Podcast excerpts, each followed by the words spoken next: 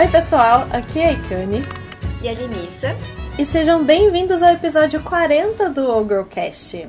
Sim, e no episódio de hoje a gente vai falar sobre uma coisa que eu não gosto de discutir na internet, a não ser que seja de Azeroth, que é política.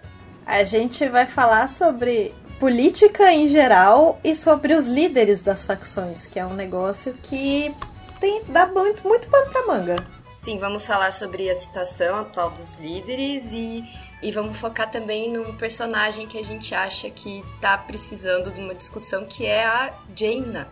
E hoje, para participar dessa conversa com a gente, nós temos a Barbs, também conhecida como Argante. Oiê, olha eu aqui de novo. Vocês acharam que eu ia interromper a apresentação igual o Checker, né?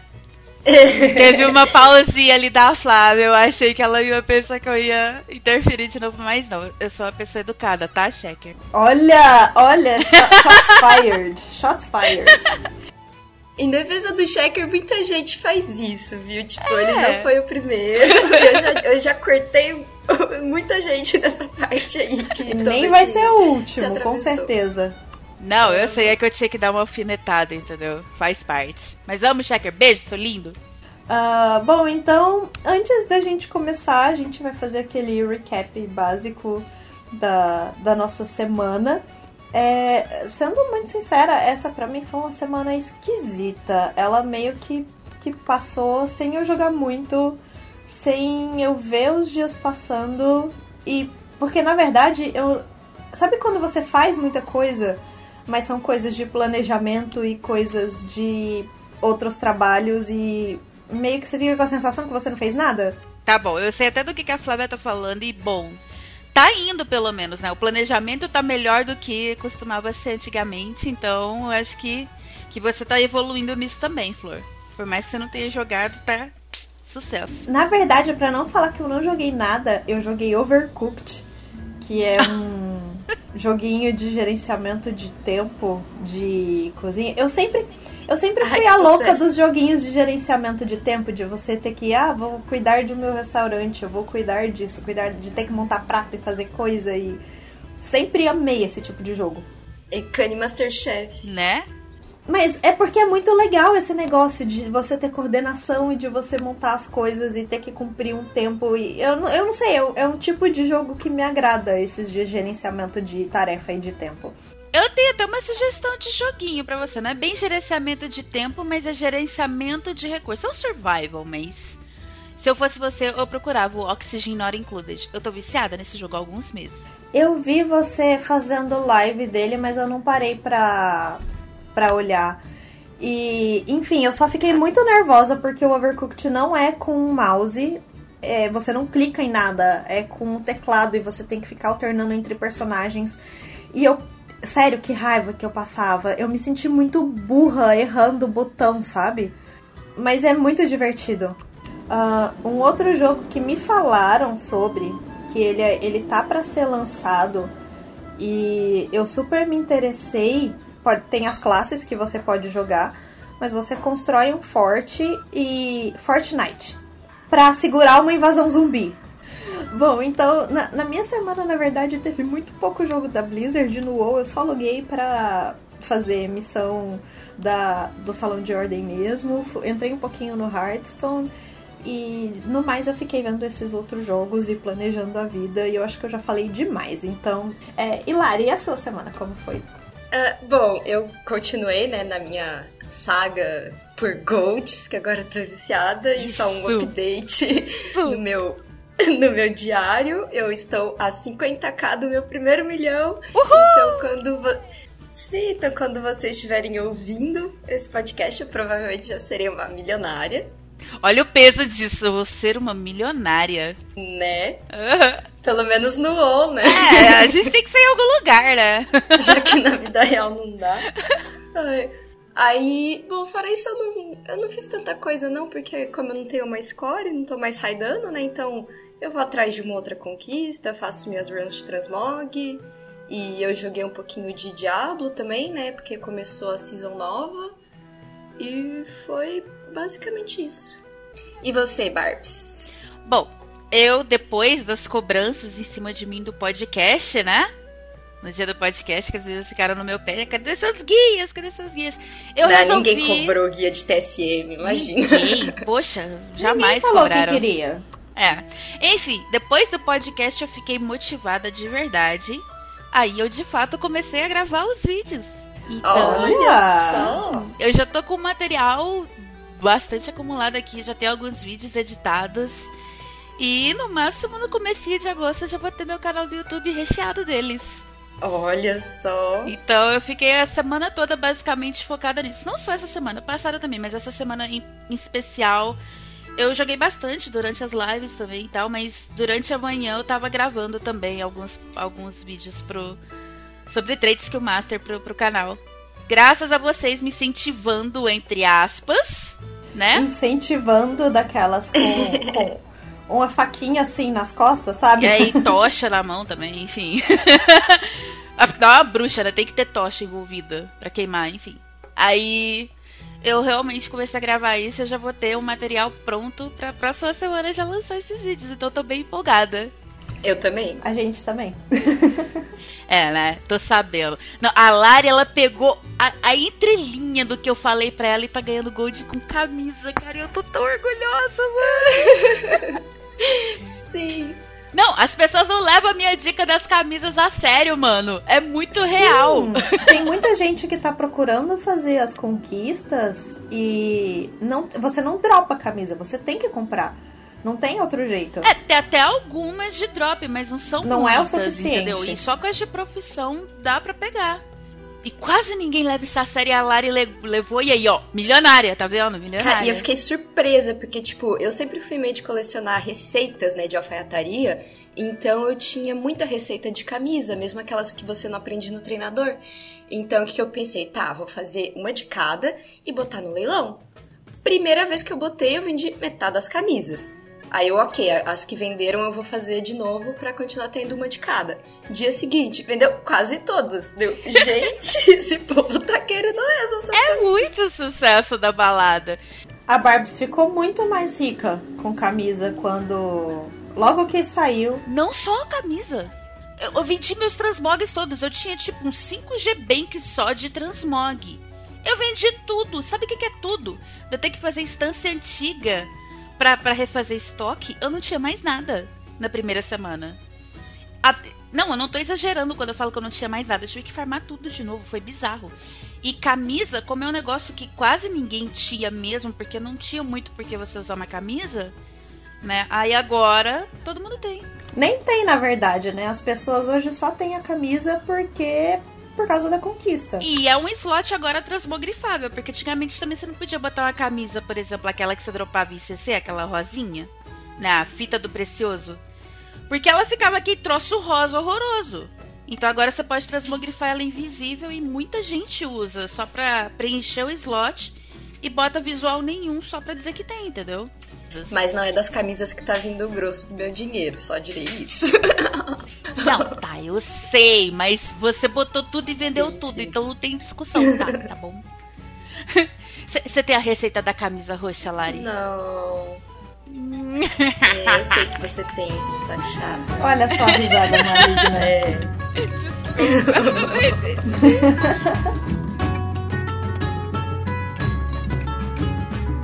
Ok, então, lembrando, se você tiver qualquer comentário a fazer sobre o assunto do podcast de hoje, que é a política de Azeroth e os líderes das facções, mande para o e-mail site.ogirl.com.br que a gente lê no nosso próximo episódio. A gente vai dar as suas opiniões também e discutir um pouquinho se for o caso. E hoje a gente tem um comentário que é do Iago. Você pode ler pra gente, Lari? Sim, vamos lá. Olá meninas, me chamo Iago, tenho 22 anos e moro na região serrana do Rio. Comecei a jogar em Odd como anão caçador, porém comprei uma mudança de raça e agora sou um belo elfo noturno.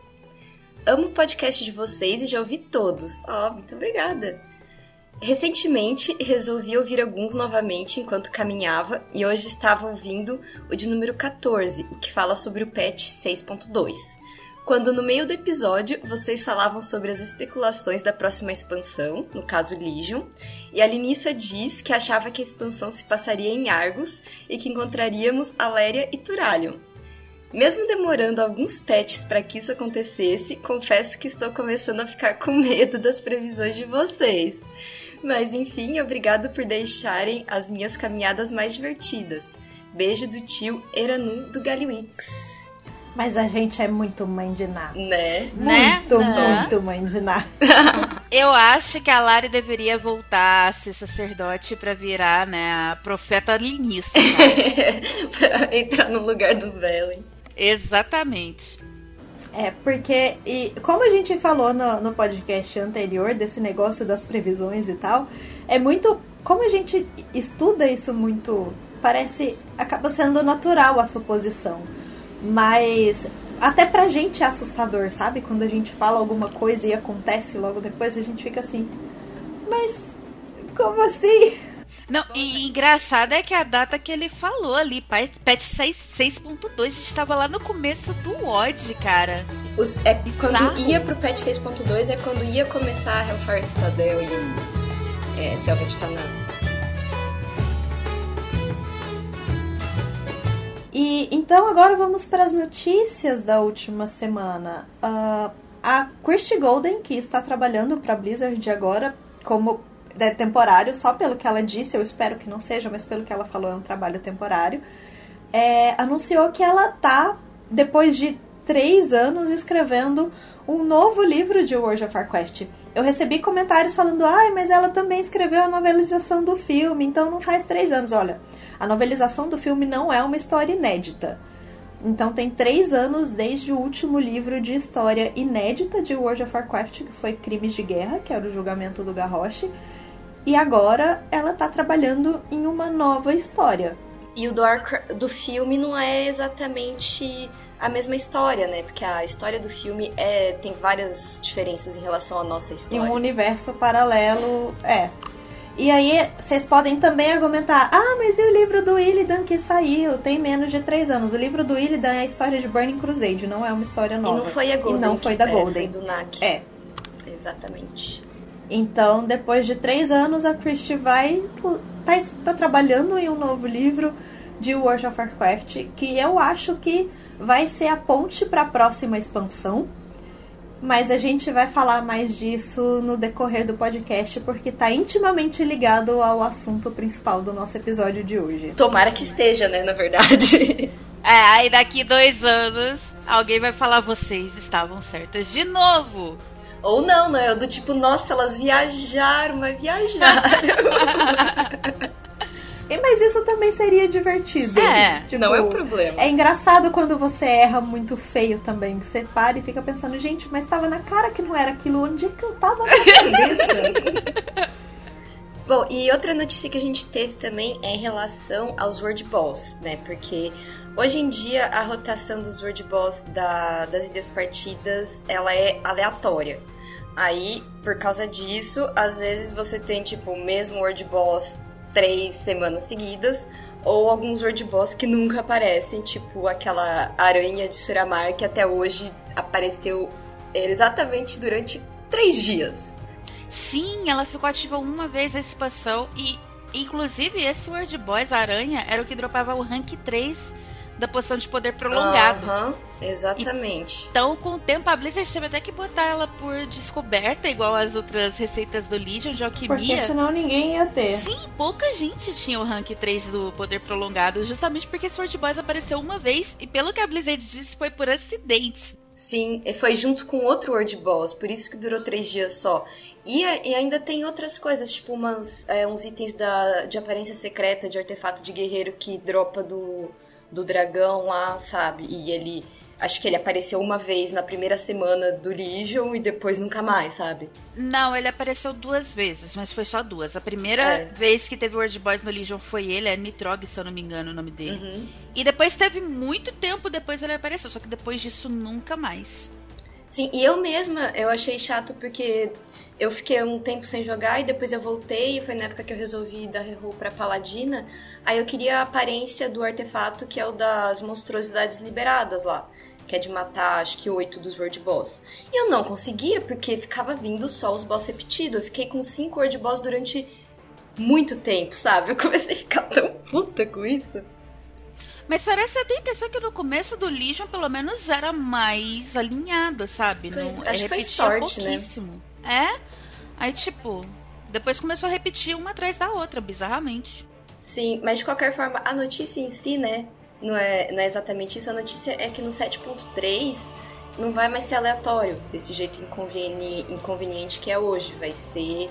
Vai ter uma ordem pré-definida, então é, o spawn deles vai seguir essa ordem. Então, pelo menos você vai saber exatamente quando que word boss que você quer vai estar disponível. Vai dar para programar melhor os farms e tudo mais. O que é uma notícia é uma notícia boa, mas vai demorar pra caralho. Sim, só que aí, aí eu penso na galera que fica farmando o trinket do dia enfenecido, entendeu? galera vai ficar. Ah, mas eles já não farmaram trinkets suficientes? Não, porque, tipo, você conta que o negócio vai vir bufado, sabe? Que o item level base dele é 865, então todo mundo fica continua fazendo de enfenecido para ver se ele vem tipo forjado pelos titãs, sabe? Então, quando tem de enfenecido, o pessoal faz oração e o caramba para ele. Macumba faz uma, uns rituais bizarros lá na porta da caverna, enfim. Mas pelo menos acho muito mais legal estar tá aí numa rotação fixa mesmo do que contar com boys que nunca mais aparecem. E a outra notícia, que no caso eu fiquei levemente feliz, mas eu fiquei muito mais bolada, que é vai ter que vai ter um novo hero de Hearthstone para Paladino, e ele é o jovem Arthas. Eu tô feliz porque, afinal, é o Arthas, eu acho que tem tudo a ver com a expansão nova e tal. Mas eu tô muito. Eu tô muito mal representada, Blizzard, porque, sério, na boa, é o terceiro herói paladino e nenhum heróizinho pra Warlock ou, ou druida. Pra bruxa ou druida. Cadê? Cadê meu caretade? Cadê? Eu, eu, eu tô muito mal representada, Blizzard. eu, eu tô muito bolada. Quando quando a gente tava discutindo isso antes do podcast, a hora que a Barbs começou a falar, eu e a Larin co começamos um coro de mi, mi, mi, mi. Aham, como se vocês nunca reclamassem na vida. Mas é, cara, não basta me nerfar no WoW. Mas é porque você reclamando de, de Loki é tão clássico, é tão esperado, porque se você não reclamar, um dia, se algum dia você não reclamar, a gente vai ficar seriamente preocupada, Barbie. Ô Flaviane, você devia estar tá do meu lado. Afinal, o seu druidazinho também não tem. Eu não jogo de druida no Hearthstone. Ah, é? Desculpa, você joga de ladino, ladino missão. Ah, é, foi mal. É, mas tem... Eu não jogo com coisa roubada. Ai, Desculpa meu Deus, aí. não tá roubado, tá? Ele foi nerfado. Enfim, você entende a questão da representatividade? Entendo. E eu confesso que eu me surpreendi, tipo, absurdo com o lançamento. Mesmo que seja lógico, eu fiquei realmente surpresa com o lançamento da skin dele. Porque. Por dois motivos, na real. Porque Paladino já tinha uma segunda skin. Então, a meu ver, eles não lançariam uma terceira para nenhuma outra classe enquanto todas não tivessem pelo menos duas. Então, isso, isso eu achei estranho. Mas pelo contexto da expansão faz sentido. E outra coisa que eu achei interessante e que me surpreendeu foi o fato de trazerem o Arthas Paladino. Tipo, ele antes de toda a merda antes. É que não tem DK, né, no Hearthstone. Não, mas não é, então... não é então- questão de dele só ser DK, é porque ele já foi paladino em um momento da vida dele. Isso já aconteceu. É, o que eu achei interessante é, nessa expansão, eles mataram todo mundo e trouxeram o Arthas de volta. É, é, meio estranho mesmo. Porque com as cartas de herói. É, porque com as cartas de herói o que eles fizeram foi transformar todos os heróis em DKs, matar todos eles. É uma carta de herói. Quando você joga essa carta, o seu herói é o que você vira o que você jogou, ele vira um DK e o poder heróico dele muda. Então, hoje, inclusive, a, acabou de ser divulgado qual seria o poder. A carta da Jaina já tinha vazado há um tempo e hoje foi divulgado qual seria o poder heróico dela, que é bem interessante. É, quando você joga a carta, você ganha um, um, valor X de armadura, é uma carta de custo 9, você ganha um valor X de armadura e você sumona um elemental de água 3, 6? Não lembro mais. E o poder heróico vira o seguinte: você pinga, você dá um de dano em um lacaio e se o lacaio morrer, você sumona mais um elemental. E esses elementais todos têm life steal, que podem curar ela. E eu vou dar uma de Glória Pires e não opinarei sobre esse assunto porque eu não jogo Hearthstone. Quando eu comecei a jogar Hearthstone, primeiro eu jogava tipo o deck básico que vinha que o jogo deixava lá.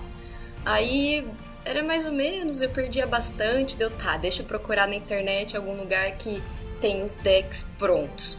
Aí foi aquela enxurrada, assim, aí tinha um monte de deck diferente, com um monte de estratégia diferente. Aí escolhi um, botei lá, aliás, para começar, eu nem conseguia direito, né, porque eu não tinha um monte de carta. Aí eu tava, tá, vou procurar um de deck básico que não precisa de carta especial. Mas daí com aquele eu perdia mais ainda, ficou pior ainda do que do jeito que tava antes. Aí eu falei, ah não, cara, eu vou ter que ir atrás de tutorial e de estudar e não sei o que. Ah, não. Aí eu desisti. Ou você pode pegar um coaching com a Dai. Ela tentou me ensinar Hearthstone, cara, ao vivo, uma vez na stream, só que ela era uma sequência de face palm, porque ela não, não faz isso, já fez, enfim. Ela, ela é ela bem foi a responsável por eu estar tá jogando mais. O meu deck de Rug foi ela que montou. Ela montou para mim um Secret Mage que eu ainda não peguei para jogar, que diz ela que tá ótimo.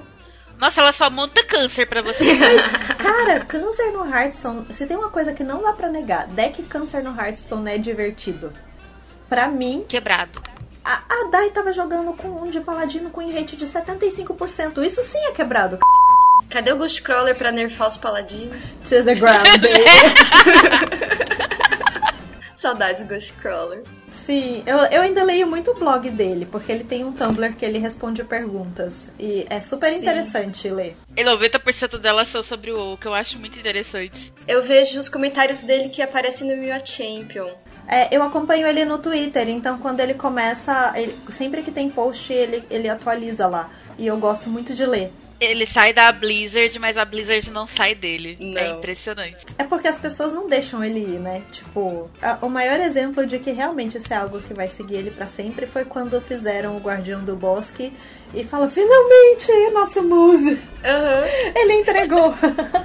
E eu acho interessante que ele foi pra Riot, primeira coisa, logo que ele entrou, botaram um caranguejo no, em Summoner's Rift. Bom, então agora vamos começar a falar do, da parte principal da nossa discussão principal de hoje, que é justamente a, a Lari falou sobre política. No fim das contas, vai virar uma discussão sobre política, mas o nosso foco é falar um pouquinho sobre cada líder de facção hoje em Azeroth. A gente está vivendo um momento de crise se você parar pra pensar, a, Legi a Legião tá invadindo e quem tá liderando tudo, quem tá comandando toda a ofensiva, quem tá colocando ordem na casa é o Kirin Tor e o Khadgar. Quando você para pra pensar individualmente das facções de aliança e de ordem e de líderes das raças, ninguém tá fazendo nada. Tá cada um no seu cantinho, cada um com seus próprios problemas, cada um na, na, no, no seu mundinho é, exceto talvez pelo Velen, né, Flá? O Velen, ele tem estado bem presente Sim, em toda a ofensiva. mas só porque a ofensiva está diretamente ligada a um problema pessoal dele. Exatamente. O Velen tá lá mais pela treta dele com o Kill Jaden do que qualquer outra coisa, sabe? Acho que não é muito do tipo... Enfim, tá lá pelo universo, digamos, né? Ok, ó, é, Legião e Kill Jaden é ruim para todo mundo. Não exatamente como um líder da aliança e a questão, tipo, de Azeroth mesmo, sabe? Aliança e Horda e etc. Não, não, é, treta de facção não tem nenhuma, para ser honesta, mas, tipo, o que o Jaden morreu e ele continua indo agora para Argos, né? Ah, sim, com certeza. Por causa da questão da Legião. Porque continua sendo um assunto de ordem pessoal para ele, é o planeta dele. Exato. É. Este é o ponto. Nenhum dos líderes, e isso é uma coisa que tá muito clara até pela existência dos, dos class halls. É, tá todo mundo meio na sua, assim, né? Tipo, não tá as, as suas patotinhas das suas classes, tipo, tudo misturado, as raças e as facções. Eu acho que a gente pode começar, né, falando sobre os líderes da aliança. Bom, o que está acontecendo na aliança, né? O, o líder oficialmente é o Anduin, né? Já que o Varian é morreu, exatamente, que é o rei de Vento Bravo e etc. Mas apesar de eu, eu pessoalmente, eu gosto muito do Anduin, eu sempre gostei. Eu acho que ele é um ótimo personagem e eu acho que ele é um bom líder, sim, ou pelo menos que ele tem potencial para ser um bom líder. Mas vendo aquela questzinha que teve dele na Costa Partida e aquela cinemática, parece que ele ainda tá muito ligado ao, ao luto dele, né? Pela morte do pai dele. Então, eu acho que aquela cinemática foi o fim do luto. O problema é. é que depois dela a gente não faz a menor ideia do que aconteceu. Pois é, a gente não vê o Anduin fazendo nada. Bom, bem como a gente não vê mais ninguém. Tá todo mundo idle, entendeu? Tá todo mundo parado, ninguém faz nada. E, tipo, tá bizarro. Só que eu ainda aposto, anotem o que eu tô dizendo, porque esse vai ser o meu tava certo sobre o Garrosh. Que o Greymane ainda vai dar um golpe de estado nele. Ele parece muito bonzinho, a aliança é muito pacífica e tal. Mas eu ainda vejo isso acontecendo. Bonzinho e pacífico, o, o porque se ele fosse bonzinho e pacífico, para começar, se ele fosse bonzinho, ele não tinha se trancado em Gilneas por tanto tempo e falando se fodam aí. Não, bonzinho ela, ela tá falando do Greymane ou do Anduin? Do Anduin, né? Do Greymane. Não, eu tô falando do Greymane no sentido de que ele é um conselheiro pro Anduin. Só que eu ainda acho que ele vai dar um golpe de estado nele. Sim, ele tem. Principalmente no começo de Legion, né? Ele tava mais ok, Anduin, fica aí descansando e tal, é, fica em luto pelo teu pai, enquanto eu vou lá resolver as tretas. E aí, logo antes da cinemática, ele já tava assim: pô, esse moleque não faz nada, só fica aí chorando no quarto dele trancado. O pai dele já morreu tem 10 anos e ele ainda tá aí chorando. Que rei é esse? Não, até porque a motivação dele, assim como você falou da do Velen, também era pessoal. Era uma vingança pessoal. Ele falava que era pelo Varian, caramba, mas é porque era Silvanas e era Guilneias. Porque, cara, se você parar pra pensar, desde que o, o conflito chegou a Broken Shore, a Costa Partida, e o Anduin nunca saiu da cidade. Primeiro porque o Varian não tinha deixado. Tipo, falou, olha, a gente precisa de alguém vivo para ser o rei, então você fica aí e eu vou. Mas era muito mais uma questão de proteger ele. E depois que o Varian morreu, ele continuou afastado da, da frente de batalha. Ele não tinha ido lá ainda. Só que faz parte do processo dele entender o que aconteceu e até mesmo dele saber o que, que ele pode fazer e com o que, que ele está lidando. Ele precisava ver aquilo. E esse negócio de, ah, não deixariam eu ir, deixa muito claro que ninguém está confiando no menino, como o Varian não confiou por muito tempo. E logo antes de morrer, o Varian falou assim: Filho, devia ter te escutado. Eu acho que subestimam o Anduin. Então, quando você fala, Barbs, que talvez o Greymane vai dar um golpe, eu acho que ele vai tentar. Eu duvido que ele consiga. É. E, e sobre o, o Anduin, só pra mais uma coisa que eu achei interessante também dessa historinha dele, né? Que ele foi escondido pra Costa Partida, me lembrou muito em Pandaria, que tipo, quando a Ordem e a Aliança chegaram em Pandaria, o Anduin ele meio que se perdeu, aí ele foi capturado pela Horda lá na Floresta de Jade, né? Aí ficou todo mundo da aliança e tal, procurando, procurando, até que você acha o Anduin, né, do ponto de vista da aliança. Ah, Anduin, você tá aí, bora levar você de volta para casa dele. Não, eu vou ficar aqui.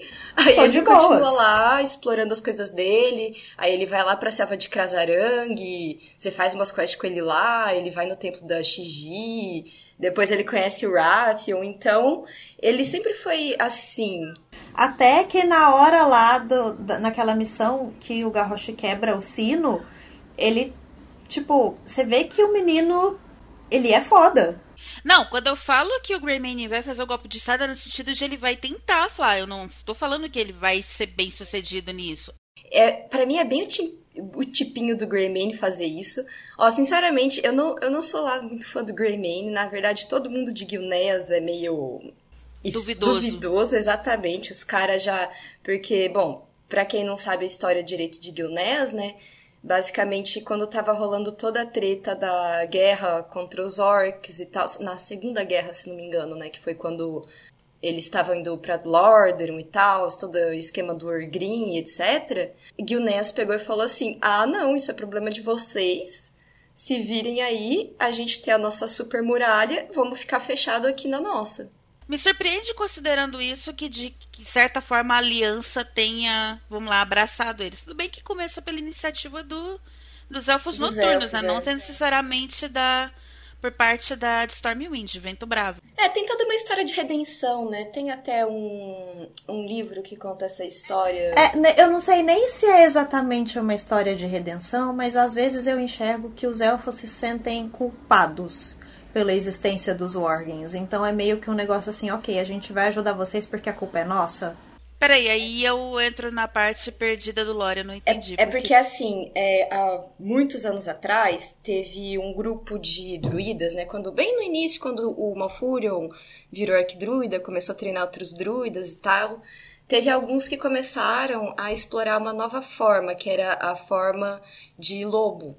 Só que essa forma ela era muito instável, porque quando o druida virava um lobo, ele perdia um pouco da própria personalidade e se tornava mais violento do que a pessoa em si era, sabe? Então, o Malfurion proibiu essa prática só que mesmo assim ainda teve um grupo que continuou fazendo isso. Porque eles achavam que a força que eles tinham nessa forma, tipo, ah, a gente precisa enfrentar algo que é muito forte. E nessa forma a gente tem a força necessária, a gente consegue alcançar. Mesmo que a gente perca um pouco do nosso controle, a gente tem um poder maior. Então vamos abraçar esse negócio. Só que aí eles perderam o controle, tipo, Totalmente. Aí virou meio que uma maldição, né? Virou uma coisa meio lobisomem, que eles, tipo, transformavam e ficavam naquela forma meio selvagem, forever. E era contagioso. E era contagioso, exato. Do tipo, quando você morde alguém, ah. contagia. Aí foi assim que eles contagiaram a galera toda de, de Guilnés, entendeu? Na época que eles estavam fechados. Nossa, peraí, isso é novo pra e mim. Como eles estavam em, em lockout, é, como eles estavam em lockout, porque o Greymane foi idiota, acabou com o reino inteiro. Então, tipo, Gilneas virou a terra de Worgens porque alguém chegou lá e começou a infectar. E o Greymane manteve, tipo, estava isolado, continuou isolado, eles ficaram lá. Então vocês estão me dizendo. Peraí, a, a tonta da Lore aqui. Vocês estão me dizendo que mais uma coisa veio dos Night Elves, porque as merdas sempre começam com Night Elves. É impressionante. Sim. Mais uma maldição que era contagiosa foi criada pelos Night Elves. Como é que esses filhos da mãe foram parar num lugar isolado que só tinha humanos, sendo que eles eram elfos? Eles tinham a ligação por, por com barco, né, por Gilneias. Os elfos noturnos e lá na, em Teldrassil, a movimentação marítima deles é muito forte. E como Gilneias estava isolada por terra, a única forma de chegar lá, a única coisa, o único contato que eles tinham com o mundo era justamente por mar e por barco. Tá, deixa eu pegar aqui. É Tretas Causadas por Night Elf, edição 54. É. Edição 54. Atualiza teu livrinho aí. Eu juro que eu não sabia disso. Mas retomando o ponto, então, né, teve isso aí, aí os Night Elves resolveram ajudar o pessoal de Guilneas, aí eles resolveram também fazer, tipo, é, ir lá conversar com o Vare, né, do tipo, pô, Vare, olha só, os caras mudaram e tal, o Greymane pediu desculpa, não sei o quê, Aí o Varian resolveu ajudar, enfim, tem altas tretas. E assim, eu, no, o meu coração me diz que ele só pediu desculpa porque assim, ou ele saía de isolamento, ou eles entravam em colapso eterno para sempre e eram extintos, morria todo mundo lá. Exatamente. Acho que se não, se não fosse pela né, maldição dos Worgen, eles iam estar isolados até hoje. Ah, com certeza. É porque o bicho pegou, entendeu? Literalmente. Caralho, Night Elf, nossa, velho. Desculpa o palavrão, mas. E bom, e daí basicamente, né, o Greymane, a impressão que eu tenho é que ele não liga pra aliança, a única coisa que ele liga é de se vingar das Silvanas, porque as Silvanas matou o filho dele, e os Forsaken atacaram é, Gilneas, etc. Porque os Forsaken queriam tomar Guilneas por estar no território. É, porque território. existe uma disputa de território. Exato, Guilneas está é. lá em Lordaeron, né? Tipo, fazendo fronteira, digamos. É o reino humano mais próximo dos Forsaken. É a, a resistência mais perto que eles enfrentam. E, aí, e, e é uma área estratégica, é um porto. Ok, eu posso uhum. fazer então uma pergunta agora? Porque se com certeza. Se, tudo bem, começou a maldição dos órgãos com os elfos noturnos o, o Greymane e o povo de Gilneas sabem que veio dos Elfos Noturnos? Sabem. Então por que, que eles estão putos com os Night Elves? Ao invés de. É porque foi há muito tempo. Porque no fim, eles ajudaram a ah, controlar vá. também agora. Uhum. Tipo, a única razão porque os Worgen conseguem assumir as duas formas, do tipo, a forma de lobo para lutar e a forma humana quando eles querem, é por causa dos Night Elves. Bom, mas já que a gente está falando de Night Elf, eu acho muito importante a gente falar também sobre o Malfurion e a Tirande. Você não quer terminar de falar do Greymane? Porque a gente falou ah, muito por cima da história de, olha, é, ele ele quer ir atrás das Silvanas ou ele se importa com a aliança e o povo dele? Ele quer se vingar pela morte do filho e conquistar as terras de Lordaeron, porque eu já ouvi ele com esse papo. Ou Sim. ele tá pensando no povo dele? Eu acho que ele tá bem cagando pro povo de Gilneas. Ele tá muito em uma cruzada pessoal, assim como a gente já repetiu várias vezes e vamos repetir várias vezes sobre os líderes estarem em cruzadas pessoais. Mas o que me diz muito que isso pode acontecer é que o começo do plot de Legion, que a gente viu alguma coisa dele direta e alguma coisa da Silvana direta, era um correndo Sim. atrás do outro. Então, ele derrota a Silvana. A gente sabe que ele ainda tá ativo, porque é ele que encontra o Ando, inclusive naquela cinemática que vocês falaram, que eu não vi até hoje, by the way, porque, né, na horda. Eu tô na horda, então. Eu sei que ele tá lá, só que onde que ele ficou esse tempo todo? Ele não continuou caçando ela depois disso? Tudo indica que sim. É porque ela tá sumida, né? Então, tipo, ninguém sabe onde ela tá, nem ele. O que é muito suspeito e a gente vai comentar daqui a pouco também. Mas vamos pros elfos. Isso, vamos pros elfos, porque eu acho muito estranho a falta de participação do Malfurion e da Tirande nessa expansão, porque, cara, eles são os mais. Os especialistas em Legião Ardente, sabe? É, os dois estavam presentes na War of the Ancients, né? Que foi. Há 10 mil anos atrás, e depois na, na Terceira Guerra, né, que é a história do Warcraft 3, que o Malfurion fez todo o esquema lá da, da árvore para matar o Arquimonde. Então, eles têm muita experiência nisso. Eu poderia até dizer que eles têm uma rixa pessoal com a Legião. E, tipo, tá, pra não falar que a gente não viu o Malfúrio, a gente viu ele, mas só no Pesadelo Esmeralda, entendeu? Ele não tava ali pra lutar contra a Legião, ele tava ali pra lutar contra o Chaves. É, ele tava contra o Pesadelo, não era exatamente a Legião. Sim, mas sabe, sabe o que eu acho que pode... Mas o que, uma coisa que pode ter acontecido, que pode estar tá afastando eles do, do protagonismo de aparecer nessa expansão, é o Illidan. Nossa, faz Mais sentido. uma razão para eles aparecerem, para ter treta entre eles. Não, a gente quer ver treta, Lari. O problema é a Blizzard querer arrumar a treta. Cara, eu queria muito ver uma interação. Eu queria muito ver a interação entre os três, entendeu? Porque eles são o triângulo amoroso mais antigo de Azeroth, entendeu? Aí o Illidan tá aí, tipo, depois da luta com o Gudan e tal, o Illidan apareceu, agora ele tá lá com a gente na Costa Partida, e desde então não teve nenhuma interação dele com o Malfurion. Tipo, o Malfurion não foi nem lá dar um oi para ele. Não foi nem lá para xingar e falar, você não devia estar tá aqui, você vai cagar o mundo de novo, que ele, ele adora Você sabe o que, que eu tô pensando sobre o Malfurion? Que ele tá num processo, entre aspas, porque eu não, não entendo tanto de lore pra falar disso, mas um processo de cura do, do, do pesadelo Esmeralda. Porque, né, bem ou mal, muita coisa foi corrompida ali por causa do, do Chaves. Então, né, o que que acontece depois que derrota o Chaves? Vamos arrumar essa porra toda, entendeu? Mas, teoricamente, a gente uhum. purificou, né? Ainda tem a questão do Enisote, que provavelmente foi acordado depois dessa disso que a gente fez no Pesadelo Esmeralda, mas ainda assim, isso é, é coisa para outra expansão.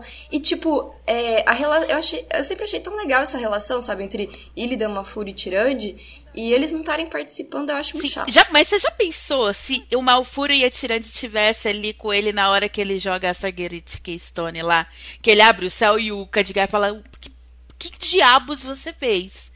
Eu, eu botei os dois ali naquela cena. Ia dar muito louco. Eu imagino muito o Malfurion falando assim: Menino, você tá de novo. Vou te banir de novo. Vai lá pra então, Drena. Eu, eu, eu, não, eu me peguei pensando nisso quando eu vi a cinemática a primeira vez. Eu, cara, se o Malfurion e o Tirante estivesse aqui, o que, que eles iam falar? Por falar nisso, cadê os dois? Cara, a última vez que a gente viu eles foi lá em Valchara.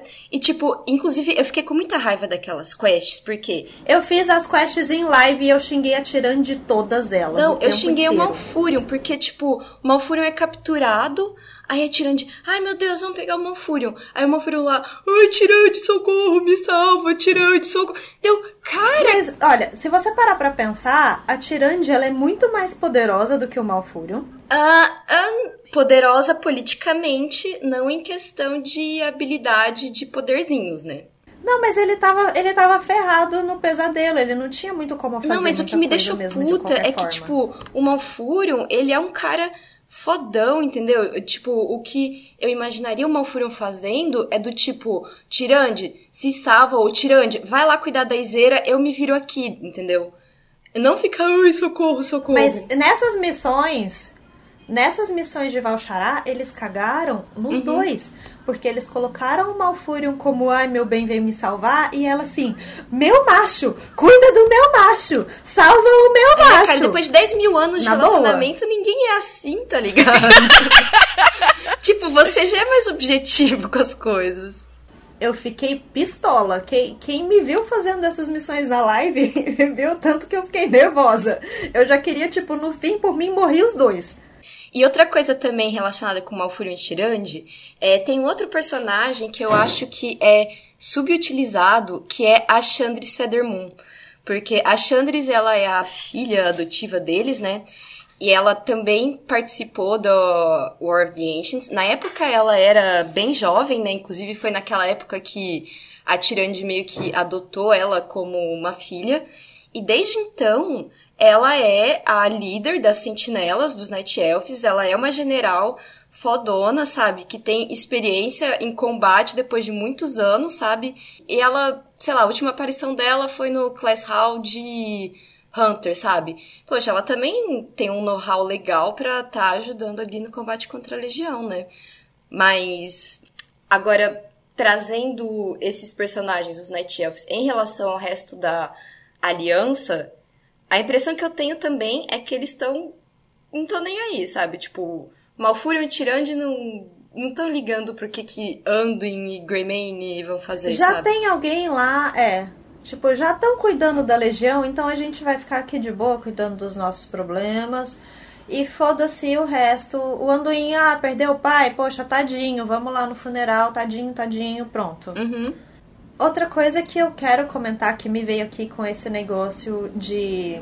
Ah, porque o. O Malfurion e a Tirande teriam ligação com a invasão à Legião, porque eles já protegeram a Zerote e tal. Nessa de falar proteger a Zerote, lembrei do Bran. Ele é a comunicação direta com o planeta, o né? Magni. Ele tá de uma forma ou de outra. Ah, tá. É, o Magni. Eu, tô, eu confundo os nomes dos anão tudo. Sim. Na verdade, parando para pensar da, da aliança, os líderes que parecem mais se importar com alguma coisa são os anões, né? Pelo menos o, os Bronzebeard. Eu acho que talvez pela ligação que eles têm com o planeta em si, e a Legião ser uma ameaça tão grande ao planeta, e depois da história do Magni ter virado um com o Azeroth, e falar por Azeroth, porque é o que ele faz hoje. É, o que, que virou daquela história? Então, ele é ele virou basicamente um mensageiro de Azeroth. Porque aí, quando veio essa parada de, da, da Legião voltar a invadir, Azeroth tá usando ele para mandar recados. para falar pra galera que rumo mais ou menos eles têm que fazer e sentimentos do que tá acontecendo. Tanto que no 7.3 ele vai para Argus e ele vai falar por Argus, porque essa conexão que ele tem meio que virou uma conexão com os titãs. Mas dos líderes, no geral, é porque aí o Magni não é mais um líder de, de facção. Sim, ele virou meio que um trau da aliança. É. Eu nunca tinha pensado por isso, é. mas é. Bom, mas então a gente deu uma pincelada né, na situação da aliança, agora a gente pode passar pra Horda, né?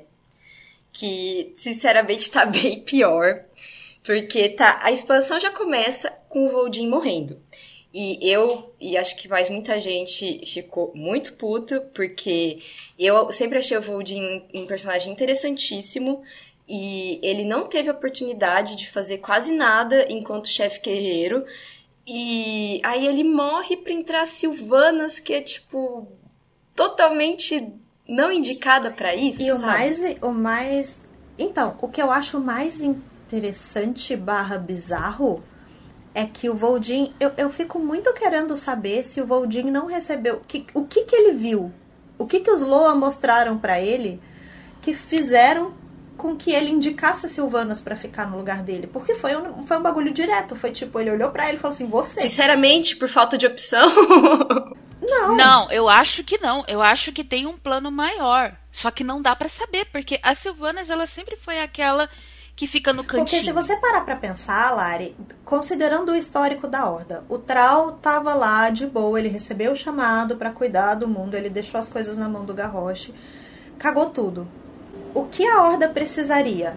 O que, se, que o Voldin faria? Porque ele já fez na rebelião lá do, do 5.3. Sim, antes dele virar o Chief, ele que liderou toda e qualquer tentativa de consertar ele a Horda. Coordenava, ele coordenava tudo de uma maneira, uma maneira pacífica, mas não pacífica nível Anduin, mas é, era a, o mais pacífico possível, tentando manter todo mundo junto, mas brigando. Ele usava mais uhum. estratégia do que violência, digamos. Sim. Sim, é pacífico, mas Exato. não passivo, exatamente. Então, seguindo essa lógica, eu realmente acho que o Bane talvez seria uma boa escolha. Porque o Bane, por mais que mostrem ele sempre como o Tauren bobão, ele tem muito disso.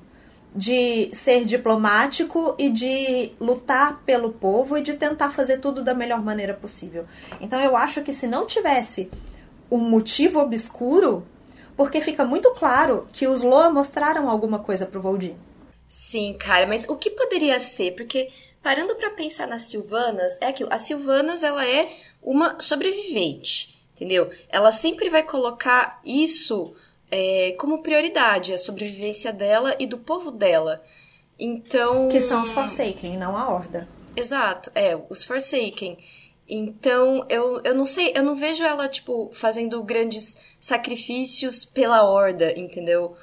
Ah, mas aí entra uma questão que eu acho que pode bater na cabeça das Silvanas, que é. Como que eu explico isso? É, ela sabe que de todas as pessoas do mundo, a última que confiaria nela seria o Voldin. Uhum. E ela deve ter entendido nessa nessa hora que ele apontou o dedo para ela e falou: "Você vai ser o Artif", que tinha algo para ela nisso, no sentido de, olha, isso é sério, eu tenho que levar a sério, então acho que passa a ser uma questão não só do meu povo. Só que aí a primeira coisa que ela faz é ir para Shore para definir a, a, sobrevivência do povo dela, não necessariamente da horda. Só que eu acho que ela passou a pensar nisso, nessa questão da horda. Tipo, logo depois que o, quando o Voldin morreu, logo que ele morreu, os, os, primeiros acontecimentos, o funeral dele, as coisas lá em Ogrimar e tudo mais, parece, pa, me pareceu que ela estava com um senso de ok, a horda e logo depois isso sumiu. Ah, sobre as Silvanas, eu acho que tem duas possibilidades. Uma, ou ela vai fazer alguma cagada muito grande nesse sentido de tentar salvar os Forsaken, de reviver os outros, imortalidade, o que for, e ela vai acabar virando uma. Eu não diria vilã, mas ela vai ter que, de certa forma, se afastar da, da Horda. Ou ela vai nos surpreender e vai se mostrar uma líder, tipo, muito boa. Ela vai fazer alguma coisa muito boa pra Horda, sabe? Eu acho que tem essa possibilidade também da gente se surpreender dela fazer alguma coisa altruísta pelo bem comum. Eu sou fangirl da Silvanas Mil Grau.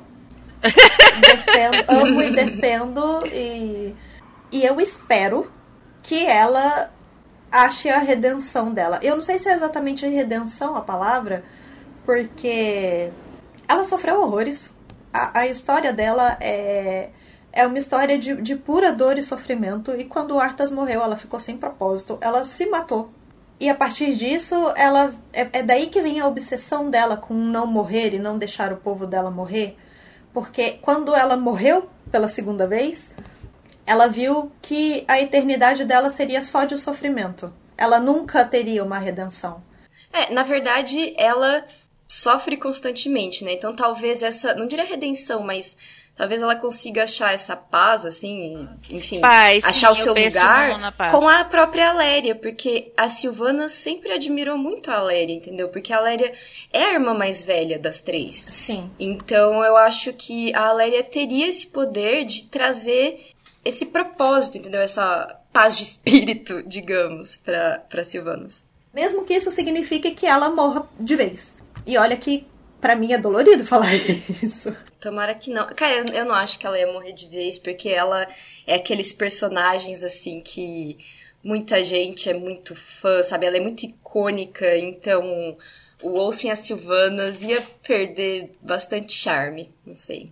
É, ou talvez ela vire o botão vermelho novo da Blizzard, igual o Illidan era antes do Legion. É, tipo, em caso de emergência. Quebre o vidro das Silvanas. É. e aí, de restante, a gente já falou do Bane, um cara que eu acho que poderia se dar muito bem como líder da Horda, mas uma Horda mais como o que o Trau faria, talvez. Eu vejo o Bane como sendo a coisa mais próxima do, do Trau. O Trau. Ai, cara, o Trau nem me fale. O Trau emo, depressivo, suicida dessa expansão me deixou com tanta raiva. Porque eu acho que dar um final desses para um personagem como o Trau é muito triste. Tu vê na cinemática do início é. da expansão. Será que é o final? Cara, mas o, o, que mais ele vai fazer a partir daí, sabe? Tipo, ele já fez muita coisa. O Trau não pode mais ter o spotlight, porque ele já teve muito spotlight. Então, qualquer coisa de muito foda que ele fizer. E o Madsen saiu da Blizzard. Pois é. Bem lembrado. Qualquer coisa foda que ele fizer, todo mundo vai falar, ah, mas de novo. Aí naquela cinemática mostrando ele ali perdendo no chão pra um, pra um mob sem nome, sabe? E ele depois, ele perdeu o Doomhammer. Tipo, quando tu faz as coisas de chama, é do tipo... É aquilo ali. Ah, eu não, ah, o Doomhammer não tá aqui, né? Eu acho que eu esqueci ele lá no Geodomo. Puta que pariu. Cara... Aí, tipo, Como você assim? vai lá, pega o Doomhammer, ó, tá aqui, Tra, o Doomhammer. É, não, eu não consigo mais usar. Pode ficar. Pode ficar com tipo, ele. Tipo, ele tá morrendo de peso na consciência por causa do Garrosh, porque ele sabe que ele tava errado da história do Garrosh. Não, peraí. Vamos. Vamos por partes. Frasear isso, isso. melhor. Ele estava errado por ter colocado o Garrosh lá. Ele não estava errado em matar ele. Sim. Só que o problema foi. Como ele matou usando os elementos, os elementos falaram, pô, cara. Vacilo. Não, não né? é pra isso que a gente te ajuda. Pois é. Uhum. Você podia ter matado ele, mas dava umas marretadas, é, aquele, né? aquele vídeo do duelo deles é tão é tão importante, sabe? Porque o Garrosh ele fala umas verdades para ele, sabe? Pra mim é uma das melhores cinemáticas do é, jogo. É, e daí o Trau vai lá, usa os poderes e tal, aí depois daquilo, os elementos pararam de responder ele. Eu acho que o Trau, ele deveria ter morrido já, e ele deveria ter morrido antes dessas coisas, sabe? Pra ter morrido com dignidade. Já que iam dignidade, fazer essas cagadas com o personagem dele, que tivesse matado. Então, mas por outro lado, Lari, não é todo herói que morre com dignidade. Vamos é, pensar na vida real. Mas, cara, o Trau é tipo. O Trau é muito importante, entendeu? A gente não tá falando de qualquer personagem secundário. Tipo, ele é o. Estamos falando de Jesus Verde. Exatamente, o nosso Moisés, entendeu? Ele não é Jesus, ele é Moisés. Que levou os orcs pra é. Terra Prometida. Ele é um mix, ele é um mix de Jesus com Moisés verde. Sim. O verde é importante.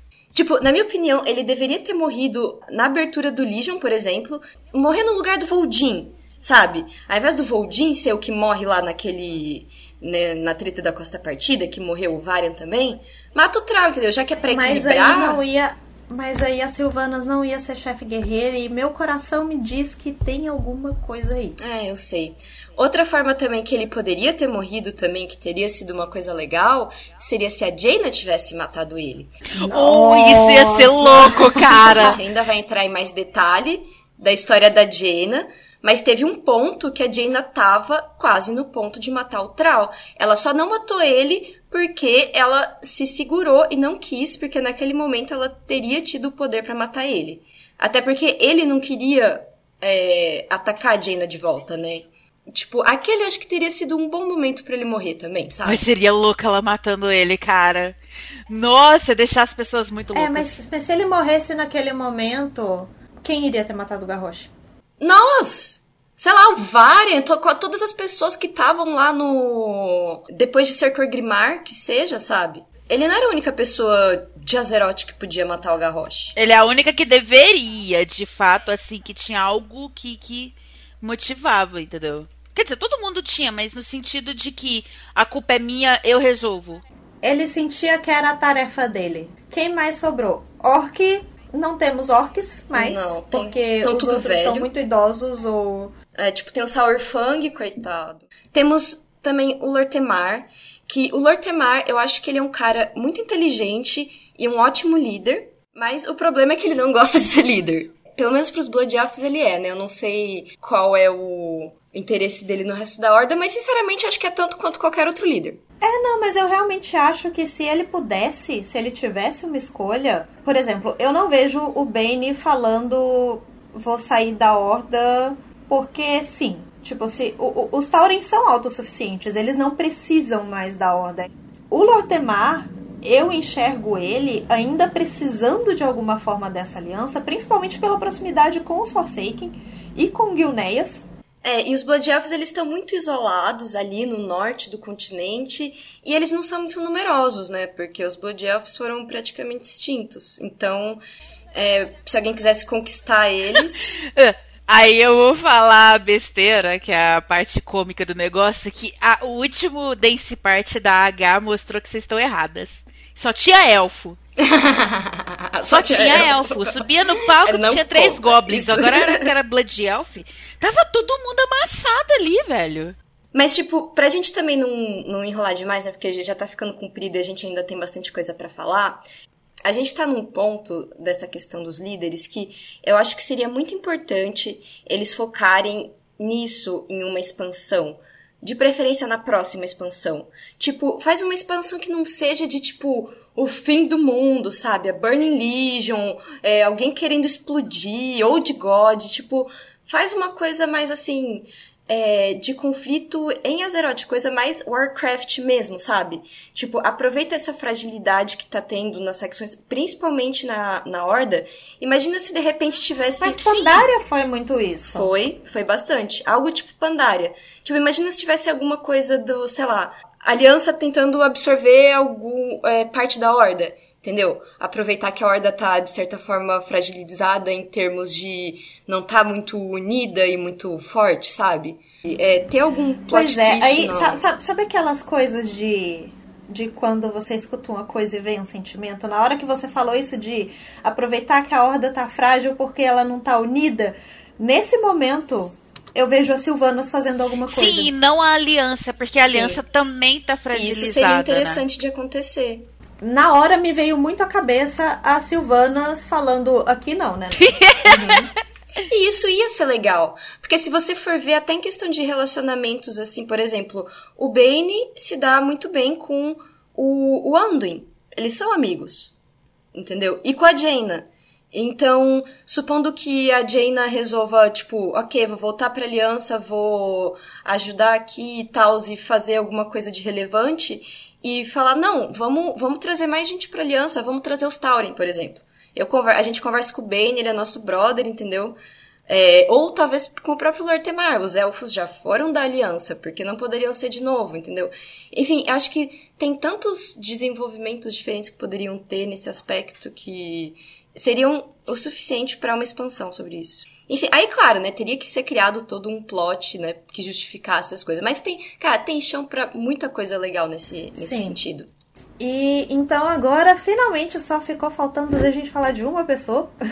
Eu até separei aqui no nosso roteiro, eu coloquei um tópico específico só para falar da Jaina, por duas razões. Primeiro, porque eu acho que ela é um dos personagens mais interessantes do WoW em termos de, de como o personagem dela foi desenvolvido. E segundo, porque eu acho que tem muitas. Uh, como que eu posso dizer? As pessoas têm muita impressão errada sobre a Jaina e fazem certos comentários da personalidade dela muito injustos, entendeu? Falando como se a Jaina tivesse de TPM. Sim, só que aí eu quero fazer um outro comentário. Ela é uma personagem que foi muitíssimo bem desenvolvida, que ela foi muito bem trabalhada para aparentemente ser jogada no lixo. Sim, é exatamente isso que eu ia falar. Ela foi jogada no lixo, ela foi trabalhada esse tempo todo. Exatamente isso que a Flávia Não, falou. ela ainda não foi. Aparentemente. A gente não sabe o que pode acontecer, mas hoje, se a gente pegar o que aconteceu até hoje e a palhaçada que foi o começo da de Legion, podemos dizer que ela foi jogada no lixo. Agora, eu espero que esse não seja o fim dela. A gente vai falar sobre isso, né? Sobre as, os possíveis as coisas possíveis de acontecer com ela, mas antes só falar bem rapidinho o que aconteceu na vida dela. A Jaina começou a aparecer quando ela ainda era jovem e tal, e tava lá, Dalaran, querendo virar maga e etc.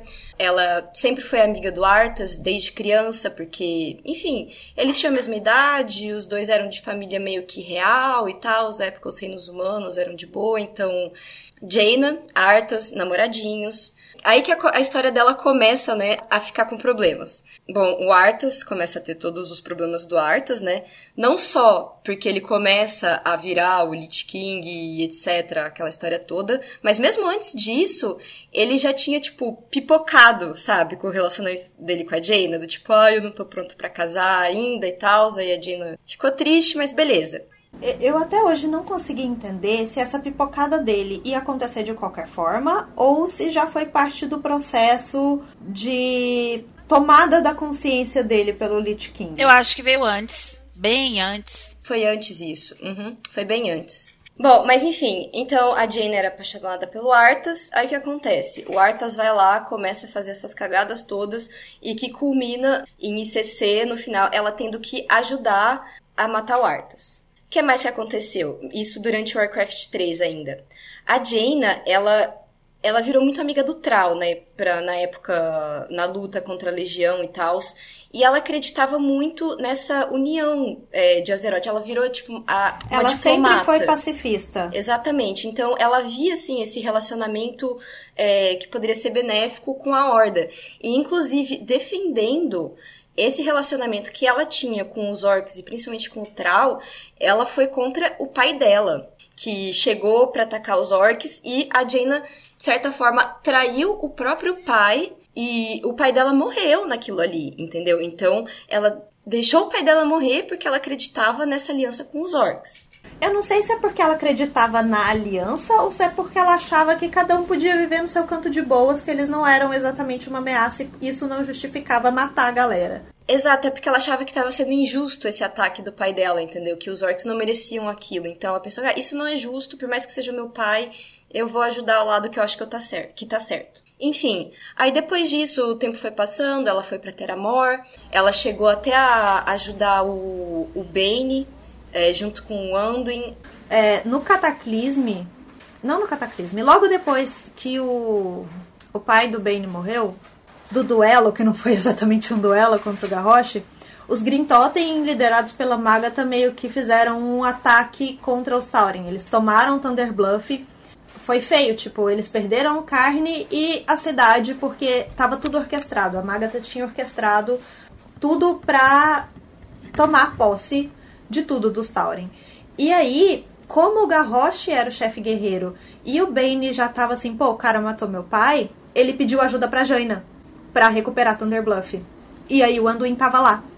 Isso, foi exatamente isso. Eu tinha esquecido dessa parte. Aí o que aconteceu? Aí, o, de repente, o Trau colocou o Garrosh no poder. O que, que o Garrosh queria fazer? Conquistar Kalindor inteira. E para conquistar Kalindor inteira, ele achou que Terramor era um ponto estratégico, então ele teve a ideia de atacar Terramor. E inclusive foi aí, né, que, tipo, quando a Horda ficou sabendo que ia ter esse ataque, aí o Bane foi lá para avisar a Jaina para ela se preparar. Só que o Bane não sabia dos planos reais do, do Garrosh, que era soltar uma bomba de mana para destruir tudo, né? É, na real ele não falou para ninguém, nem dentro da própria Horda, né? Ele, ele tentou avisar dentro do que ele achava que iria acontecer. Ele até ficou se sentindo muito culpado depois, porque foi o aviso dele que fez a maioria dos generais da aliança caírem em Teramor. É. Então, você imagina essa pessoa que já tinha passado por tudo aquilo, que a pessoa que ela amada, amava se tornou o Lich King, ela teve que ajudar a matar ele, aí ainda assim ela tocou, né, bola pra frente, continuou amiga do Trau. Aí, de repente, por causa do Trau, por causa de uma decisão dele, que todo mundo sabia que dava, ia dar errado, menos o Trau, aparentemente, aconteceu isso com a Jaina. Ela perdeu tudo, gente. Vocês não estão entendendo. Terramor era a casa dela. Era meio que um reino dela. Era, era um reino à parte da aliança que era dela. Então, não foi só questão de destruir a, o castelo dela. Tipo, todos os amigos dela, a aprendiz dela, Gnoa, morreu, sabe? Muita gente morreu. Aí teve toda a questão também da traição, né? Dos elfos do Kirin Tor, porque na, naquela época em Dalaran tinha os Sun Rivers, né, que são... Dalaran sempre era neutra. Sempre Isso, foi... sempre foi neutra. Então tinha os Sun Rivers, que eram os Blood Elves, e tinha os, que eu esqueci o nome agora, que são os dos High Elves, né, que são os de olho azul, que são os da Aliança. Aí um deles, inclusive, teve um papel fundamental nesse ataque, né? Que é até o que a gente faz o cenário lá, né? Da... Que teve em Pandaria. Sim, que foi o Talen. Então, você imagina, chega um orc, destrói tudo que ela tinha. Aí tem os Sun Rivers do Kirin Tor, que traem ela. Aí a gente chega no ponto que. Ah, a Jaina tá, tipo, overreacting, né? Ela tá aí dando piti, não sei o quê, querendo matar todo mundo da horda. Mas, gente, vocês não iam querer também? Sim, eu, pra mim é justificado. Tipo, vamos lá, eu acho que é aquele negócio do velho violência não é ideal contra violência, mas, porra. Ela quase morreu naquilo também. Assim, depois da destruição de Teramor, a Jaina, ela teve a oportunidade de destruir Orgrimmar totalmente, inclusive. Ela tava lá putaça, totalmente pistola. Ela tinha força para isso? Sim, ela tava com a Iris Focalizadora, né, que é um, um item da revoada dragônica azul, que é muito poderoso, que consegue... Foi com ele que fizeram a bomba de mana, né?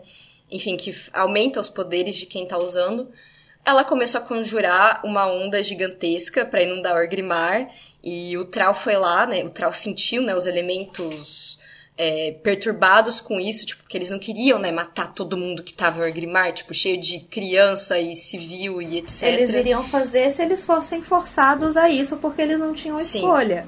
Mas eles não queriam. Eles não queriam, mas a Jaina tinha o poder de fazer isso com eles, né? Aí o Trau chegou lá, não, Jaina, o que, que você tá fazendo? Aí a Jaina começou, né? Tipo, não, Trau, tudo isso que aconteceu é culpa tua. É, foi, tipo, eu responsabilizo você por tudo isso que aconteceu com Teramor, entendeu? E começou a atacar ele. E ela só parou, né? Resolveu respirar, esfriar a cabeça e cancelou a, tanto a onda que ia chegar a Grimar quanto deixou de matar o Trau, porque o Kalek chegou e falou Jane, é, é esse que vai ser o teu legado, né? É assim que você quer ser lembrada, como um outro Garrosh ou um outro Arthas? Aí ela falou assim, ok, respira. Ou seja, olha só a, a força de vontade interior para naquele momento, tipo, que ela tinha acabado de perder tudo, ela fala, ok, eu não vou me vingar deles. Que ela entendeu? perdeu a cidade dela, perdeu as pessoas que ela amava, ela tinha perdido o próprio Ronin. O Ronin, isso, que era o líder do Kirin Tor e amigo dela. E que morreu para salvá-la. Cara, isso é uma outra coisa que me deixa puta, porque o que aconteceu agora é. Depois desse negócio de ter amor, quando o Ronin morreu, a Jaina foi apontada como a líder do Kirin Tor. E por que, que ela virou líder do Kirin Tor? Porque o Krasus, antes do Krasus morrer, que é o, o consorte da Lexstrasa, né, da revoada dragônica vermelha, ele teve uma visão, porque o Krasus ele tinha, tipo, um, umas profecias, né? E uma das profecias dela, que ele passou pro, pro Ronin, é que a Jaina deveria ser líder do Kirin Tor. E, e mesmo com isso, sabe, tipo, ela foi, tipo, teve essa profecia do Krasus, que não é pouca bosta. O Ronin, tipo, o último desejo dele foi, tipo, deixar a Jaina ser líder do Kirin Tor, pra chegar em Legion, o Khadgar chegar, não, não, sai pra lá, eu que vou liderar agora. Mas não foi isso que aconteceu exatamente. Ele assumiu o controle porque ela falou: ah, a tá aqui, vou embora. Porque, tipo, foi um conselho. Não, não foi exatamente um conselho. Foi, mas não foi. Porque aí o que aconteceu? Ela sendo a líder do Kirintor e sabendo que foi um elfo do Sun Rivers que faziam parte lá do Kirintor de Dalaran, que foi um dos principais responsáveis pela bomba ter conseguido chegar em Teramor, ela ficou full putaça com toda razão. Ela expulsou todo mundo. E aí, em Legion, o Khadgar, que, cara, eu, assim, na, na boa, muito de coração. Quem contou pro Khadgar que ele tinha esse poder todo? De chegar e falar assim: Ô filha, você é a líder daqui? Não é mais não. Falou? Entendeu? Eu sei, olha, eu sei que você tá aí chateada, eu sei que você acha que a Horda não tem que estar tá aqui, mas eu tô falando que tem que estar. Tá? Então vai embora. Não, gente, então ele chega e fala sobre os Eu lembro disso, ainda lembro disso. Que ela tava lá junto com os outros. Com os o Conselho dos Seis. Cinco, né? O Conselho dos Seis. E eles votam por fazer a por trazer a volta do Sam Rivers. E eu acho que, se eu não me engano, foram dois que falaram não e o resto falou sim. Mas eles falaram sim, principalmente por causa do jeito que o Cadigar chegou, tipo. Da influência, tudo bem, mas não é como se ele tivesse falado, vai ser assim. Ele ainda contou com o conselho para votar. É isso que eu tô dizendo. Cara, mas sabe o que me deixa irritada nessa história? Porque, sim, nesse momento da história, eles colocaram a Jaina no jogo como se fosse, sim, uma pessoa mimada, estressada. Do tipo, ah, já que a Horda tá aqui, eu não quero estar tá aqui, vou embora. Mas para mim, isso não faz sentido com o personagem dela, porque a Jaina, ela é uma pessoa muito inteligente, muito poderosa e muito equilibrada. Tipo, ela sempre teve essa capacidade desde o começo. Na época dos orcs, ela teve equilíbrio de dizer: "Não, o meu pai está errado, eu vou lutar pelo que eu acho certo". No momento em que Terra Amor foi destruído, que foi a maior sacanagem que poderiam fazer com qualquer pessoa, tipo, ela foi a maior vítima da história do Warcraft inteiro, eu acho. E mesmo depois disso, ela ainda conseguiu se recompor e falar: ok, não vou fazer isso e tal. Inclusive, depois continuou, teve até a campanha dela em Pandaria, lá na Ilha do Trovão e não sei o que. Então, para mim, o papel da Jane, o que ela deveria fazer, ela deveria ser, tipo, uma conselheira pro Anduin. Ela deveria liderar a aliança junto com o Anduin. Primeiro porque ela era muito amiga do Varian. Inclusive, às vezes tinha até gente que chipava os dois é, apesar dela estar tá com o Kalec, né? Mas, tipo, como o Varian tava solteiro e tal, eles eram muito próximos. E, e ela conhece o, Varian, o, o Anduin desde criança, eles sempre foram muito próximos, muito amigos, entendeu? Então, uma pessoa tão inteligente, tão influente como a, e tão poderosa como a Jaina, ela tinha que estar nessa posição. Ela não pode virar uma estressadinha de TPM que fala, oh, eu quero matar a horda, matar a horda, matar a horda, que é o que eles estão querendo fazer com ela. Mas é isso que estão pintando ela desde o início. Então, a partir do momento que votaram que que a horda ia voltar, ela foi embora e desde então não se tem sinal dela. E, cara, se me botarem Jaina com Old Gods ou não sei o que, cara, eu vou ficar tão puta, porque vai ser, tipo, pegar uma história muito bem contada e cagar. Mas não faz sentido ela estar tá com os Old Gods, porque ela é um Dreadlord. É verdade. Ah, there we go. eu, eu, achei muito engraçado esses dias o menino no Twitter do Old Girl, quando saiu é, coisa de Hearthstone, ele respondeu assim, poxa, mas até hoje não colocaram nenhum Dreadlord. Aí eu só respondi pra ele assim, mas e a Jaina? Aí ele, ah, é mesmo, né?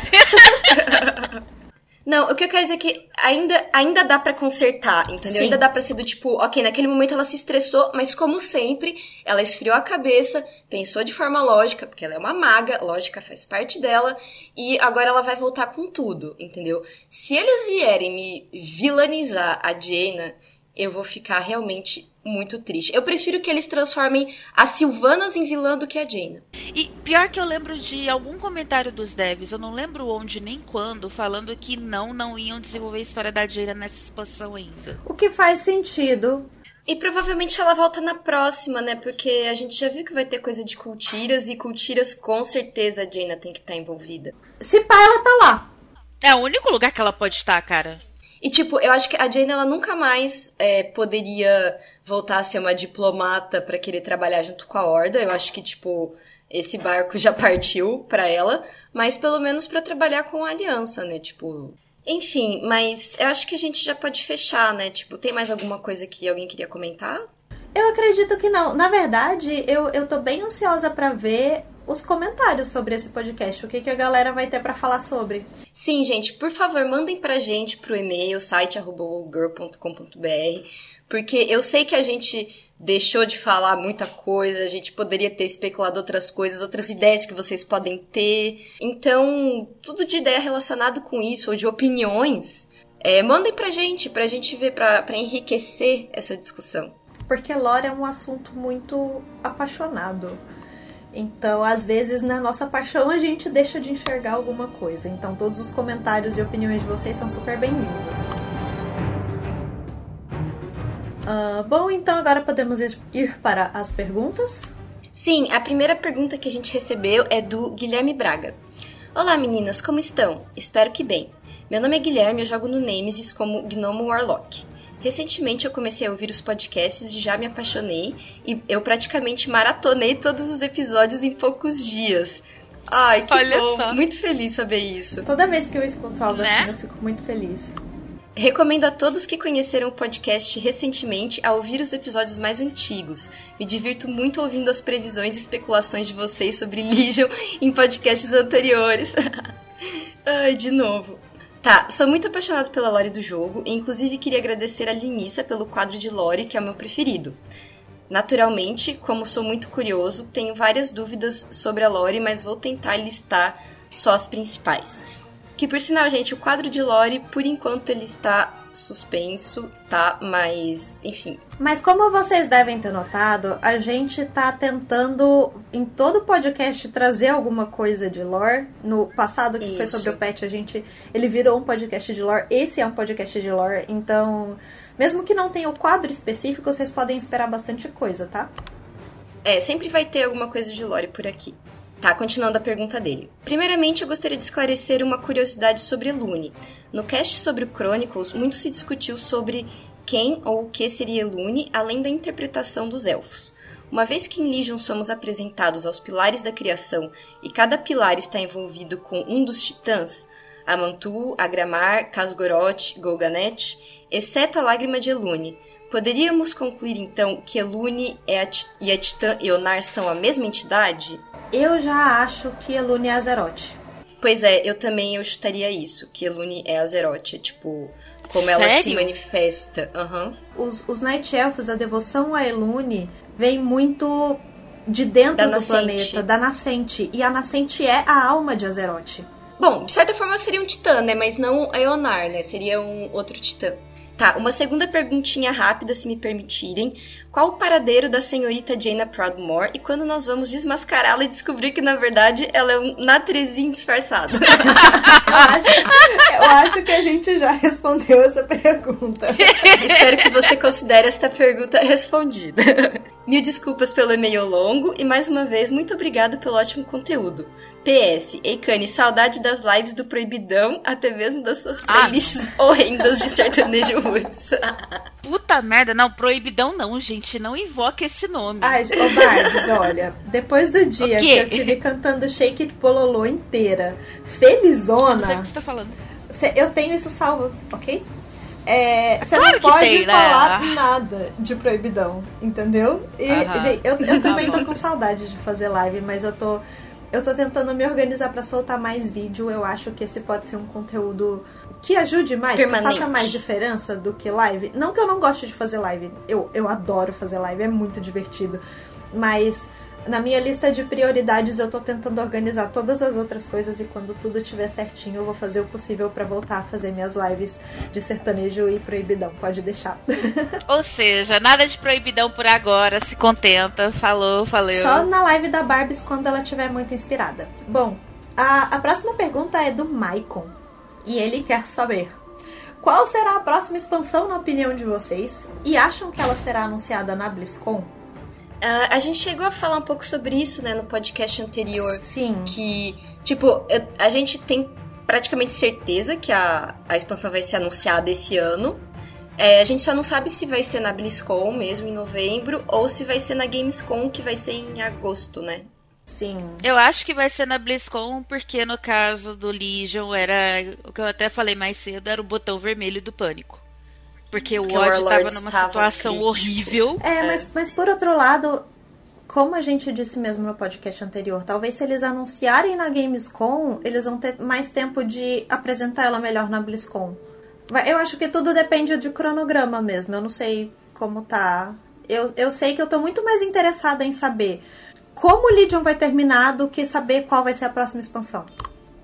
Ó, deixa eu falar o que, que eu gostaria que fosse a próxima expansão. Sim. Ah. É, eu gostaria, em primeiro lugar, eu não gostaria que fosse uma expansão Enisote ou de Gods, aquela coisa. Rah. Eu gostaria que fosse aquilo que a gente acabou de discutir, uma expansão bastante focada nos conflitos entre as facções, voltar mesmo tipo horda, aliança e ter tretas internas entre os líderes, etc. Rolar uns golpes, sei lá. E em paralelo a isso, claro que ainda tem que ter alguma ameaça. Eu gostaria que essa ameaça fosse a Rainha Shara. Mas a Rainha Shara Ai, é tá muito ligada aos Old Gods. Ela, ela Eu é sei. praticamente um deles.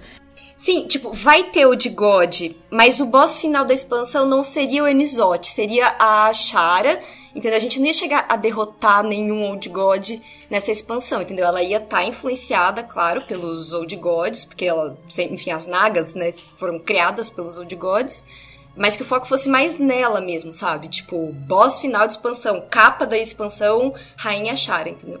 É, eu realmente. Isso ia ser foda. Acho que existe um potencial para ser essa parada de conflito, até porque Cara, Cultiras foi. Cara, a Blizzard tá desenterrando tudo. Tipo, a Lery e o Turalion estão aí. Eles fizeram Cultiras aparecer. Tipo, a primeira referência concreta a Cultiras desde que esse jogo foi lançado. E veio no que? Num set de transmog, não foi? Sim. Ou saiu mais e aí todo coisa? mundo tá assim, ai, a Blizzard não percebeu. Percebeu sim. Eles queriam ver tudo pegando fogo. Então, eu acho que pode muito ser essa coisa de conflito interno, mas ao mesmo tempo, eu acho que pode ser interessante, mesmo que isso já, já seja uma fórmula repetida de Pandaria, porque no fim das contas, é, Pandaria foi um conflito de poder. É, só que, ok, Pandaria não teve direto manipulação e influência de Old God. Teve o Garrosh louco das ideias indo ativamente buscar Old God ao invés de ouvir coisas dos Old Gods, que é o padrão de sempre. Mas eu acho que talvez seja interessante se a gente tiver pelo menos um conflito de um personagem claramente sendo influenciado e tentando lutar contra isso. Tipo? Não sei. Tipo, vamos supor a Silvanas ou a Jaina, que estão envolvidas nessa tal dessa profecia. E que estão ali naquele miolo onde dizem que acham que o Nizot pode estar. Tá de elas entenderem que elas podem estar sendo manipuladas por alguma força dessa e lutar contra isso. Mas tem momentos que você percebe que elas conseguem e que elas não conseguem. E, cara, imagina o potencial de, de, de plot twists desse negócio, sabe? Ia ser louco. É. Ia ser melhor que season finale de série, cara. Sim. Mas tá, não quer continuar a, a pergunta do moço? Ah, sim. É porque ele fez uma pergunta muito boa. Ô, Michael, sério, mandou bem. a próxima pergunta dele, eu realmente não sei, me bugou. Você me bugou, moço. Responda se conseguir. Se a Crona voltar no tempo e matar ela do passado, é suicídio ou assassinato? Que pergunta difícil.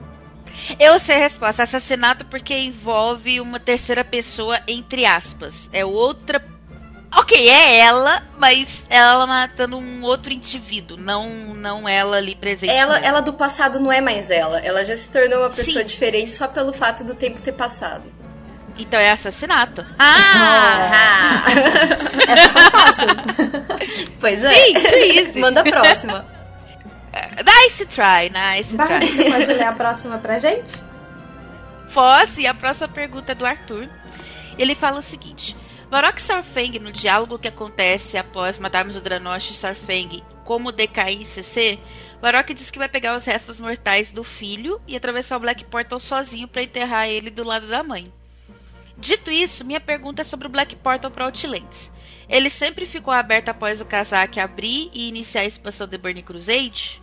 Pois por causa desse diálogo dá a entender que mesmo depois de, entre aspas, matarmos o Illidale e o Kael'thas, e voltarmos para Azeroth para enfrentar o Lich King, o portal ficou lá aberto de boa. Sim, ficou aberto. Sim, ficou aberto, porque não tinha mais ameaça vindo de lá, tinha missões de Azeroth lá. E na verdade ele só foi fechado em Warlords of Draenor porque ele foi substituído pro portal para ir para Draenor e não para Outland, que daí era da realidade paralela. Ele foi trocado. Aí até chegou uma questão que sempre me deixou meio bugada em relação ao Outland. Se o portal ficou ali aberto de boa, por que, que quem estava tecnicamente preso em Outland não atravessou de volta para casa? Como, por exemplo, o próprio Khadgar antigo. Não, mas eles não estavam presos depois da Burning Crusade. Se eles continuaram lá, foi porque eles escolheram ficar lá. É. Seja para estudar, seja para se desenvolver, seja para vigiar o mundo, seja por qualquer coisa. Foi uma escolha deles. O Khadgar tava de boinhas lá em Chatrat, amigo do Adal, não sei o que, e voltou pra Zeroth só quando ele achou que precisava, entendeu? É, na minha cabeça eles estavam meio que presos ali. Não. Eles Ai, ficaram presos até a Burning Crusade, entendeu? Que tipo, eles foram lá na Segunda Guerra, que daí eles, eles foram até Outland e daí o portal foi fechado e ficou fechado até a Burning Crusade. E se você tiver qualquer pergunta pra gente, é só mandar para site arroba que a gente responde na próxima edição do cast. E como vocês viram, pode ser pergunta de lore, pode ser pergunta do que, que a gente acha de determinada coisa, pergunta de gameplay, enfim. Mandem suas perguntas pro e-mail site arroba que a gente responde na próxima edição. Bom, eu acredito que é só. Obrigada por terem me convidado de novo, meninas. É sempre um prazer ficar aqui. Sempre é um prazer conversar com você também, Barbs. Sim. Uh, bom, gente, muito obrigada mais uma vez por estar ouvindo o podcast. E eu fiquei muito feliz porque a gente recebeu mais de um é, comentário assim falando de que estava ouvindo os podcasts antigos e tal. E eu fico muito feliz mesmo, tá? Então, continue ouvindo e até a próxima. Bom, muito obrigado a todo mundo que ouviu o podcast, que tem ouvido as outras edições. A gente tá realmente bem feliz em estar tá voltando e cada recadinho de vocês que a gente recebe, cada mensagem, cada comentário falando que vocês estão felizes pela nossa volta e por escutar o podcast de novo, dá mais vontade ainda da gente de gravar mais episódios. Então, se eu puder pedir uma coisa, é por favor, continuem ouvindo a gente e continuem mandando recadinhos pra gente. E qualquer outra sugestão que tiverem também é só mandar por e-mail ou deixar nos comentários, seja no YouTube ou no site ou em qualquer lugar. É, até a próxima, um beijo para todo mundo. Se vocês tiverem. Ah, se tiverem sugestão de tema também, podem mandar, tá bom? Acho que agora eu acabei, mandei todos os recados. Um beijo, gente, e até a próxima. Tchau, tchau.